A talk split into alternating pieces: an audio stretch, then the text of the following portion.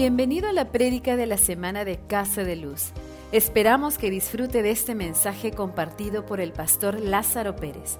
Para mayor información de este podcast puede ingresar a la página web www.casadeluz.church. Y la semana pasada estuvimos hablando acerca de para enfrentar cualquier batalla teníamos que hacer tres cosas. Y tres cositas que identificamos. Número uno, para poder permanecer en cualquier batalla debemos identificar el enemigo. Pero no es solamente permanecer para avanzar, para salir victorioso, para poder seguir creciendo y yendo de gloria en gloria, victoria en victoria, como nos ha llamado el Señor. Tenemos que identificar al enemigo. Muchas veces le, le ponemos la culpa a personas y no son las personas. Efesios 6:12 nos ayuda a identificar ese enemigo de nuestra vida, porque no tenemos lucha contra carne y sangre. Escucharon bien la palabra de Dios. Nuestra lucha en verdad no es carne y sangre, no es con otro ser humano. Entonces, ¿qué pastor dice? Sino contra principados, contra potestades, contra los gobernadores de las tinieblas de este mundo, contra huéspedes espirituales de maldad en las regiones celestiales. Hemos identificado cuatro eh, enemigos de nuestra vida. Y el primero que nos eh, revela aquí Pablo en este versículo es principados, donde aprendimos que son entidades de mayor rango en el ejército de Satanás que influyen a los asuntos de la humanidad a nivel nacional. Tienen una, ha sido delegada autoridad en lugar, son lugar, los más altos en rango para gobernar sobre naciones, sobre continentes. Después dice de potestades, que son espíritus demoníacos que afectan e infectan estructuras y sistemas y los cinco pilares de nuestra sociedad, sea el matrimonio, la familia, el gobierno, o la educación, la iglesia, afecta directamente esas áreas. están los principados, están los potestades debajo de ellos. Es como el general con sus, sus mayores o los tenientes que están a cargo de destacamentos. Esas son potestades que tienen áreas de especialidad para seguir robando, matando y destruyendo. Pero hay otro gobernadores de las tinieblas de este mundo, son responsables de cegar las mentes de las personas respecto a la verdad por facilitar el pecado, la maldad y la iniquidad dentro de las naciones del mundo, ellos se encargan de seguir promoviendo y cegando a las personas en toda la población de esa región. Y número cuatro habla de maldad espiritual en sitios elevados. Ah, son responsables de todo lo que es pervertido, depravado, corrupto, obran en lugares elevados, altos, celestiales, pero también en la mente. Ah, frustran, prohíben la manifestación y la respuesta de las oraciones de los creyentes, pero para más, vaya a la enseñanza de la semana pasada, y puede también conseguir las notas. Estas mismas notas y las notas de los mensajes los puede conseguir en nuestra página de web Ingrese o si no a través de cualquiera de las plataformas donde reproducimos el mensaje, usted puede encontrar un enlace que le, conecta a una copia de las ah, notas. Otra cosa que hablamos la semana pasada fue de asegurar de utilizar la armadura correcta. Segunda Corintios 10, 4 dice, porque las armas de nuestra milicia no son carnales. Nosotros no podemos tratar de obrar, avanzar, tener victoria sobre cosas solo en razonamiento intelectual eh, o intelectualismo humano. No hay nada malo con ser razonar, no hay nada malo con ser intelectual, excepto cuando te roba de caminar en fe. ¿Qué es lo que nos dice? Sino poderosas en Dios para la destrucción de fortalezas, derribando argumentos y toda altivez que se levanta contra el conocimiento de Dios. Entendamos que mucha de nuestras batallas es en nuestra mente, en cómo procesamos el filtro de nuestra vida, en cómo vemos las cosas, es mucho que ver en cómo luchamos contra el enemigo. Y dice, y llevando cautivo todo pensamiento a la obediencia a Cristo. y estando prontos a castigar toda desobediencia cuando vuestra obediencia sea perfecta. Es poder someter todo lo que el mundo nos ha enseñado que sea obediente a Cristo. Pero lo tercero que hablamos fue de presentar y permanecer en oración, así como Daniel, el ejemplo de Daniel en Daniel capítulo 10. Pero para más de eso, vea el mensaje de la semana pasada. Esta semana quiero empezar a presentarle identificando los artículos de la armadura de Dios. Quiero entrar en los detalles de la armadura que Dios nos ha dado. Porque Dios nos dijo, van a venir días malos, pero van a, yo les voy a dar todo lo que necesitan para salir adelante, para ser victorioso, para ser más que vencedores, para tener eh, eh, poder ganar en medio de los problemas. Él nos da una armadura. Como hijo de Dios debemos de identificar la armadura y debemos de utilizar la armadura que Dios nos da, no solo lo del mundo. Más importante es la armadura y las armas de Dios para nosotros caminar en esta tierra que cualquier cosa que te pueda haber enseñado tu abuelita, abuelito, abuelo, tus padres, tus tíos, tus maestros. Más importante es lo que dice Dios, porque Dios conoce el fin desde el comienzo y Él nos da todo lo que necesitamos para avanzar. Diga conmigo, este es mi año de avanzar. Este es mi año de avanzar. Escríbamelo ahí en el chat. E, Efesios capítulo 6, versos 10 al 18, vamos a leerlo, porque esto va a ser el, los versículos o el pasaje de la escritura principal para estas próximas semanas. Dice, por lo demás, hermanos míos, fortaleceos en el Señor y en su fuerza poderosa. Nuestra fuerza primera es en el Señor. Vestidos de la armadura de Dios para que podáis estar firmes contra las acechanzas del diablo, porque no tenemos lucha contra sangre y carne, sino contra principados, contra potestades, contra los gobernadores de las tinieblas de este mundo, contra huéspedes espirituales de maldad en las regiones celestiales. Aquí entramos al 13. Por tanto, tomar toda la armadura de Dios. No dice parte, no dice la que más cómoda te sienta, no dice con lo que más eh, eh, te convenga. Dice, por tanto, tomar toda la armadura de Dios para que podáis resistir en el día malo y habiendo acabado todo, estar firme. ¿Cómo vamos a estar firme después que todo se haya acabado?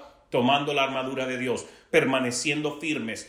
Cuando nos armamos de lo que Dios nos da, vamos a estar firmes. No importa lo que venga, puede venir pérdida, enfermedad, pueden venir situaciones difíciles, pero permanecemos firmes podemos seguir avanzando porque entendemos que Dios está con nosotros. Y si Dios está con nosotros, la victoria es segura. Por lo tanto, tomar toda la armadura de Dios. Verso 14 dice, estar pues firmes, ceñir vuestra cintura con la verdad. Aquí estamos entrando en lo que es la armadura. Y está dando específicamente qué es cada artículo y lo vamos a empezar a detallar y cada semana vamos a compartir en uno, dos o tres de ellos. Pero hoy nos vamos a enfocar en el primero, pero vamos a leerlos todos hasta el 18. Están pues firme, ceñid vuestra cintura con la verdad, vestidos con la coraza de justicia, calzado los pies con el celo por anunciar el evangelio de la paz. Sobre todo, tomar el escudo de la fe con que podáis apagar todos los dardos del fuego del maligno, tomar el yelmo de la salvación y la espada del Espíritu, que es la palabra de Dios. Orar en todo tiempo con toda oración y súplica en el Espíritu y velar en ello con toda perseverancia y súplica por todos los santos. Aquí les voy a identificar la armadura de Dios. Dice, toda la armadura de Dios consiste, número uno, la cintura ceñida de la verdad. Número dos, coraza de justicia. Número tres, calzado los pies con el celo por anunciar el evangelio de la, de la paz. Número cuatro, el escudo de la fe que apaga todos los dardos de fuego del enemigo. Cinco, el yelmo de salvación. Seis, la espada del espíritu la palabra de Dios. Orar y súplica en el Espíritu y velar número 8 en perseverancia. Pero como dije, ya aquí hemos identificado los ocho artículos de la armadura que nos identifica Pablo en este pasaje de la Biblia, pero hoy queremos enfocarnos en número uno, la cintura. La cintura debe ser ceñida con la verdad. ¿Qué es lo importante de tener la cintura? Si un soldado eh, que va a pelear, que va a ir combate mano a mano, si va a ser en box, si va a ser en algún tipo de lucha libre, eh, si va a ser en tener que levantar un peso, quiere uno ceñirse bien la cintura. ¿Qué representa la cintura? Fuerza. ¿Qué representa la cintura? Estabilidad. ¿Qué representa esa, la, la, cintura bien ceñida? De que voy a tener la firmeza para poder enfrentar. Si yo no tengo ceñida la cintura, lo que representa mi estabilidad, mi fuerza, mi, mi, firmeza, si, si, mi, si mi cintura está debilitada, el enemigo me tiene ventaja. Es importante como hijos de Dios que todo lo que represente nuestra estabilidad, todo lo que representa un punto de fuerza para nuestra vida, todo lo que representa ah, eh, el algo, eh, eh, quitarnos o minimizarlo la fuerza, tenemos que ver cómo traer fuerza. Bueno, como muchos saben, yo tuve que ser operado de la cintura y de, la L5 y la S1 de la columna vertebral. Y lo que había pasado a causa de varios traumas, de golpes o de diferentes pesos y cosas, mi cintura se debilitó. Se, se llegó a un momento de, romperse, fracturarse ah, y se convirtió en un punto débil en mi cuerpo. ¿Cómo se pudiera haber evitado eso? Bueno, hay una herramienta llamado fajas, que son fajas de soporte para personas que van a levantar carga pesada. Eh, eh, uno es saber cargar bien las cosas, pero dos es estar ceñido la cintura con un refuerzo, algo que protege, algo que te da mayor firmeza para que puedas cargar bien y sostener el peso. Y de ahí es tener el balance, tener la firmeza, estar bien sostenido con la fuerza necesaria. Usted sabe que en cualquier eh, eh, arte marcial demuestran que la fuerza viene de la cintura, la fuerza del golpe, la fuerza del de, contraataque va a venir mucho de su estabilidad en su cintura y en el poder de administrar ese golpe con el seguimiento de la cadera de la cintura.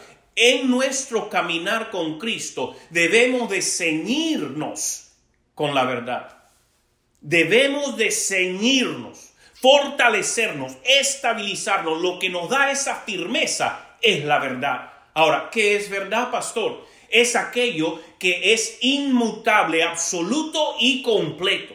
No varía por circunstancia o existe nueva información que lo pueda distorsionar. La verdad es absoluta, inmutable y es completa.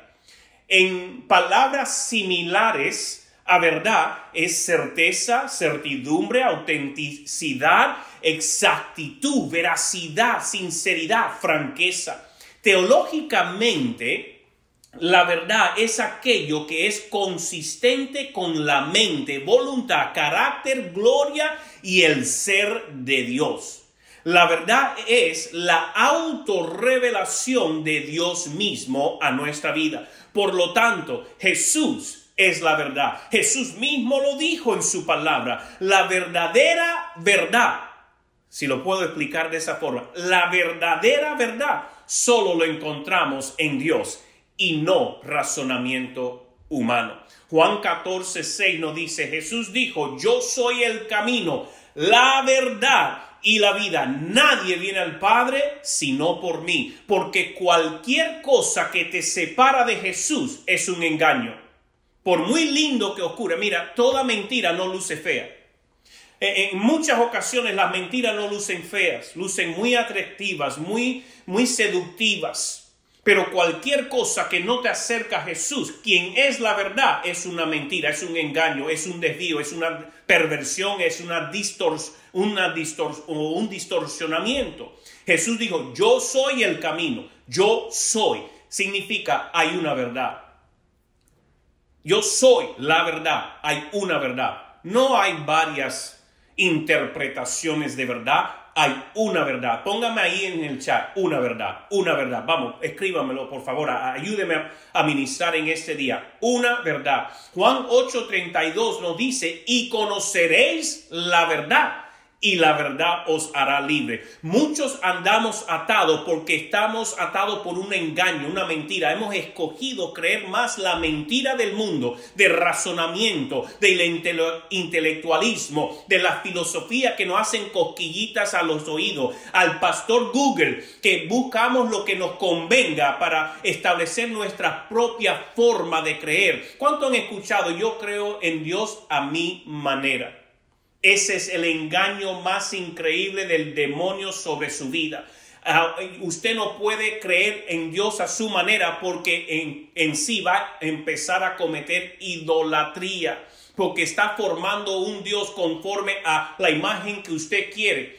¿Qué significa? Yo no, yo quiero que, yo creo que mi Dios es así, yo creo que mi Diosito es así, yo creo que mi Diosito me ama así, aunque yo vea pornografía o le, le sea, yo sé que Dios, la gracia de Dios me, me, me, me cubre, o que yo diga una mentirita piadosa de vez en cuando, o de que yo robe algo de mi trabajo, un lapicero, lo que sea, Dios igual me ama, eh, porque Dios es así. No, Pare de formar a un Dios conforme a su comodidad, conforme a lo que a usted le convenga. Empiece a ir en pos del Dios quien es el camino, quien es la verdad y quien es la vida. No trate de cambiar a Dios porque no va a poder. Usted simplemente va a caer en un engaño donde el diablo mismo le hace sentir que Dios está de su lado.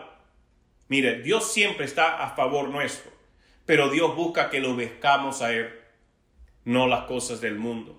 Y Dios no se va a cambiar o mutar porque eres verdad y la verdad no es mutable para, para suplir su comodidad. Salmo 25.5 nos dice, encamíname en tu verdad. Él está diciendo, yo alíñame a mí a tu verdad, dice el salmista, alíñame a mí a tu verdad, no, no te alinees tú a lo que yo quiero. No te alinees tú a lo que me convenga. No te alinees tú a lo que me gustaría. No te alinees tú a lo que es cómodo para mí. E, encamíname en tu verdad y enséñame, porque tú eres el Dios de mi salvación. En ti he esperado toda mi vida. No todos necesitamos encontrarnos con el Dios de nuestra salvación, el que nos quiere encaminar, el que es la verdad, el que no es mutable, el que no cambia, el que es él es quien es. Cuando Moisés le preguntó a Dios, le dijo, ¿quién digo que, que me envió? Dile, yo soy, te ha enviado. Dios es el gran yo soy. Eres la verdad. Eres la salvación, eres la libertad, eres la vida, eres el camino, eres todo lo que necesitamos. Y la humanidad a través de los años lo único que ha querido hacer es ir disminuyendo a Dios en vez de tratar de subir al conocimiento de Dios. Porque conocerás la verdad y la verdad os hará libre. ¿Me están escuchando, iglesia? La verdad se debe seguir con mucha intencionalidad.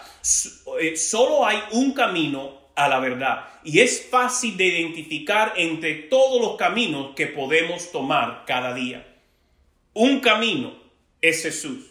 El camino que debemos estar tomando para llegar al cielo es uno y es fácil de identificar. No es tan difícil. Pero es que no es fácil para mí. No es fácil. Ese camino se llama Jesús.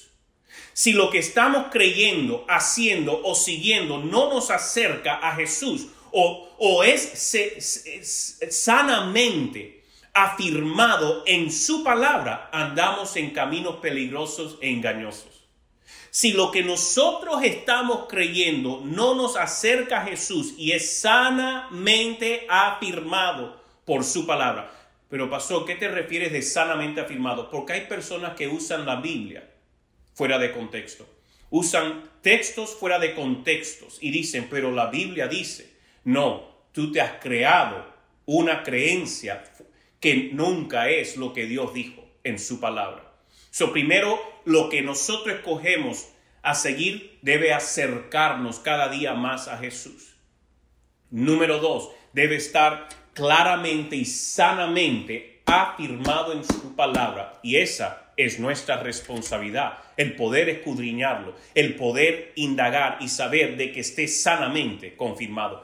El que algo se sienta bien no significa que es correcto. ¿Cuántas cosas se pueden sentir bien? Fornicar se siente bien. Mirar pornografía, estar masturbándose se siente bien en el momento. El fumar, tomar, embriagarse, drogarse se siente bien en el momento. No significa que es correcto. El serle infiel a tu esposa posible se sienta bien en el momento del acto, pero no conviene. Son cosas que le roban y destruyen. No todo lo que se siente bien significa que sea correcto. Importante porque hoy en día la humanidad quiere vivir solo por los sentimientos. Me siento, una mujer se puede sentir hombre, una, un hombre se puede sentir mujer, eh, eh, puede uno escoger por sentimiento lo que quiera y pierde uno su, su foco a lo que hemos sido creados, a la imagen y semejanza de Dios, que es exactamente lo que el diablo quiere hacer pervertirnos en nuestra totalidad, distorsionarse. Por eso hay hombres que se creen mujer, mujeres que se creen hombres, porque están, han sido engañados y están siendo pervertidos y distorsionados hasta el nivel de creer, nací así. Tan profunda llega la mentira. Pero eso no es tema para hoy. Yo amo a todas las personas, no condeno a ninguna, pero lo más importante es acercarnos a Jesús. Eres el camino, eres la verdad, eres la vida. Si queremos tener nuestra identidad clara, tenemos que ir a quien es la verdad. Escúchenme, iglesia. El diablo solo trabaja en engaño.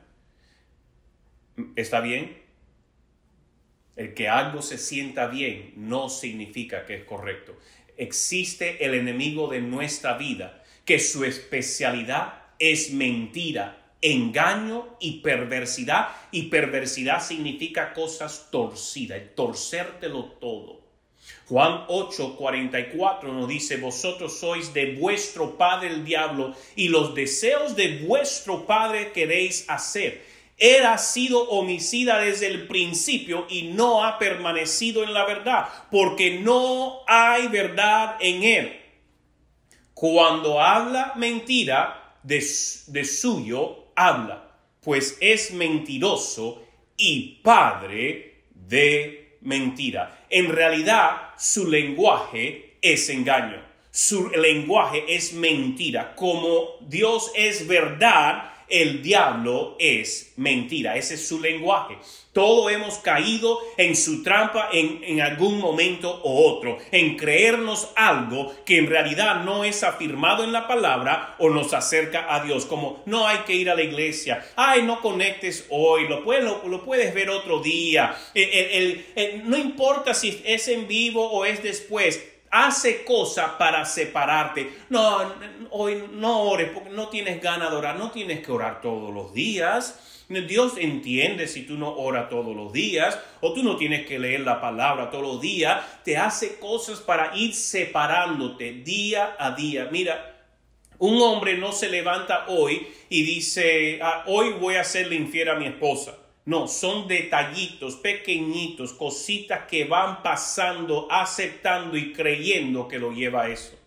Todos hemos caído en su trampa en algún momento u otro. Tenemos que aprender a pelear en la verdad, ceñidos de la verdad. La mayoría de lo que nos influye en 90 es 99% verdad, pero con un por ciento de engaño, de ser torcido, de mentira. Eso es herejía.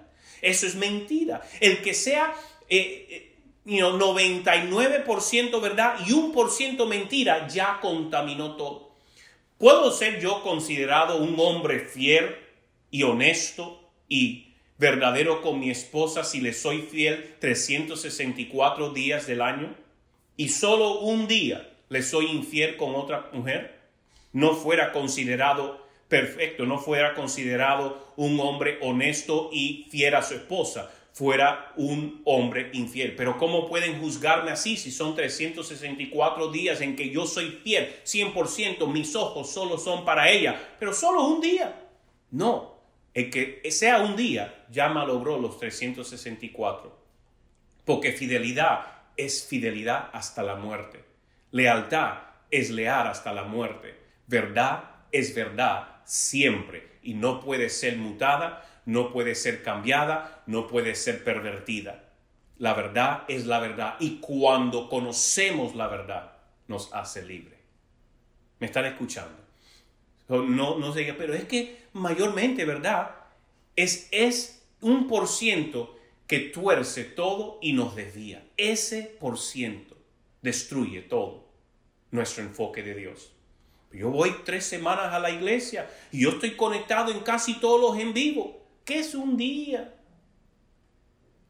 Un día que te apartas, que no conectas a la presencia, es un día que mueres un poco más. Porque si Cristo es la vida, estar apartado de Cristo es muerte. Aprendamos ir solo en pos de la verdad, la verdad completa, y así saldremos victoriosos en esta vida. Eso es importante. Para ceñirnos de la verdad, le quiero dar tres cositas. Pastor, siempre con tres cositas, para que se lo aprenda porque son puntos esenciales para usted creer. Entonces, si nos vamos a ceñir de la verdad, número uno, reconocer que Jesucristo es la verdad. Eso es lo primero. Si nos vamos a ceñir, nos vamos a fortalecer, vamos a estar listos para la batalla, bien protegidos y con buen balance para poder tumbar, para poder empujar, para poder pelear contra el enemigo en el espíritu, ¿verdad? Y emocionalmente, porque nuestra lucha no es carne y sangre. Esto es una metáfora para lo que se viene en el espíritu y en las emociones. Reconocer que Jesucristo es la verdad. Jesús mismo dijo en Juan 1, 17, porque la ley fue dada por medio de Moisés, pero la gracia y la verdad vinieron por medio de Jesucristo si queremos entender la verdad y recibir la verdad que es vida para nosotros, la verdad que trae libertad del engaño, la verdad que nos libera de todo cautiverio, tenemos que recibir a Jesucristo. Imposible estar cimentados, ceñidos en la verdad si no tenemos a Cristo en nuestra vida y no creemos que eres la verdad. Número dos, si queremos ceñir nuestro lomo, la verdad se encuentra en la palabra de Dios. Entendamos bien, la verdad la encontramos en la palabra de Dios. Apartados de lo que dice la palabra de Dios, vamos a caer en engaño. Las cosas que estudiemos puede ser en, el, en la universidad, en Doctor Google, en lo que sea, que usted reciba información. Esa información se tiene que alinear a la palabra de Dios para que la firme como la verdad. Juan 17, 17 dice, santifica, santifícalos en tu verdad. Tu palabra es verdad. Juan 17, 17, santifícalos en tu verdad. Cuando nosotros nos apropiamos de la palabra, aplicamos la palabra, creemos, la aplicamos, cambia nuestra vida porque es la verdad de Dios ya expresada y plasmada y esa verdad nos trae libertad. Esa verdad nos santifica, nos purifica porque la palabra de Dios es verdad. No es un libro cualquiera. No, que lo escribieron, no, fueron palabras inspiradas por Dios, por Dios para hacer un manual de guía, de instrucción para nosotros. So debemos ser santificados en su verdad. Y la palabra es verdad. Segunda Timoteo 3:16 nos dice, toda la escritura es inspirada por Dios y útil para enseñar, para redarguir, para corregir, para instruir en justicia, que significa estar bien parado delante de Dios sin nada por qué estar avergonzado, a fin de que el hombre de Dios sea perfecto, enteramente preparado para toda buena obra. Si queremos estar eh, correcto, ser perfecto, maduro, completo en todo y preparado para toda buena obra, tenemos que dejar que la palabra de Dios nos instruye, nos guíe, nos, nos lleve por el camino correcto, porque su palabra es mi lámpara, lámpara a mis pies. Amén. Y número tres, debemos aceptar, creer y aplicar la verdad. Debemos aceptar, creer y aplicar la verdad a nuestra vida. ¿Y quién es verdad? Jesús. ¿Qué es donde encontramos la verdad? En su palabra. So, yo debo de recibir a Jesús y aplicar su palabra a mi vida. Efesios 4:15 no dice, sino que siguiendo la verdad en amor, crezcamos en todo en aquel que es la cabeza. Esto es Cristo. Sino que siguiendo la verdad en amor siguiendo la verdad en amor. Debemos de seguir. Para yo seguir a alguien, yo me tengo que levantar de mi lugar cómodo. Yo tengo que desear irme de donde estoy, de lo que yo estaba creyendo, de lo que yo estaba haciendo. Yo tengo que escoger ir en pos de yo y decir, yo hacía esto, pero ahora voy en esta dirección, sino que siguiendo la verdad en amor porque yo amo a Jesús, porque agradezco lo que hizo por mí. Ahora yo voy a asegurarme que yo le voy a seguir a Él en amor. ¿Qué significa? Que yo no tengo temor en seguirle, porque su perfecto amor ha echado fuera el temor. Y vamos a crecer en todo aquel que es la cabeza. Esto es Cristo. Cuando le seguimos a la verdad, la verdad nos hace libre, la verdad nos empodera, la verdad nos encamina. Lo hacemos por amor, no obligación. Yo aplico la palabra por amor, porque reconozco que es la verdad de Dios, no porque me lo obligan. Si tú quieres ser cristiano, tienes que hacer esto y tienes que hacer esto y tienes que hacer esto, tienes que vestir así, tienes que eh, lucir así, tienes que caminar así. No, ven a Cristo, llega a la verdad, conoce la verdad, la verdad te hace libre. ¿Me escucha iglesia? Sino que siguiendo la verdad en amor yo le sigo en amor. El campo de nuestra batalla es en la mente. El razonamiento, el, el intelectualismo que nos separa de la verdad. Busquemos Buscamos argumentos para defender, proteger, justificar comportamientos, vanidades, ofensas o creencias que hemos formado a raíz de experiencias personales aceptándolas como verdad, pero en realidad no nos, en, realidad nos han envuelto en una gran mentira que hemos venido a recibir o creer es, es la verdad. No permita eso. Segunda Corintios 10 dice, porque las armas de nuestra milicia no son carnales, sino que poderosas en Dios para la destrucción de fortalezas, esos argumentos, esas formas de creer y pensar que hemos venido a aceptar. Dice, sino que poderosas en Dios para destruir fortalezas, derribando argumentos y toda altivez que se levanta contra el conocimiento de Dios y llevando cautivo todo pensamiento a la obediencia de Cristo. Todos nuestros pensamientos nos deben de llevar a obedecer a Jesucristo y si no está haciendo eso, nos están separando de Él. Es nuestra responsabilidad entender que la mayoría de nuestras batallas son aquí mismo. El enemigo es su campo favorito de batalla. Es invadir nuestro conocimiento, nuestro pensamiento, con argumentos, con altivez, con orgullo. Y ahí es donde tenemos que llevar todo eso cautivo a la obediencia a Cristo. Romanos 12.2 nos dice, no os conforméis a este mundo, sino transformaos por medio de la renovación de vuestro entendimiento para que comprobéis cuál es la buena voluntad de Dios agradable y perfecta. Por lo tanto, no nos conformamos al mundo, sino vamos a formar a algo o conformar a algo esa la imagen de Cristo en nuestra vida, no a las cosas de este mundo. Si como cristiano yo me parezco a todo lo que hace el mundo, ¿qué diferencia hay en mí? Yo debo de establecer una valla de integridad, de honestidad, de lealtad, de devoto a Dios. Y eso es evidente. Yo no luzco a todos los demás. Por eso yo no me puedo conformar a este mundo. Yo debo ser transformado por medio de la renovación de vuestro entendimiento. ¿Y cómo lo hacemos? La palabra de Dios. Tenemos que recibir la verdad. Entendamos que, aferrar, que, que aferrarnos a la verdad es vivir en libertad. El aferrarme a la verdad es escoger vivir en libertad. Juan 8:32 dice, y conoceréis la verdad, y la verdad os hará libres. Qué poderoso, como no conocer a Jesucristo.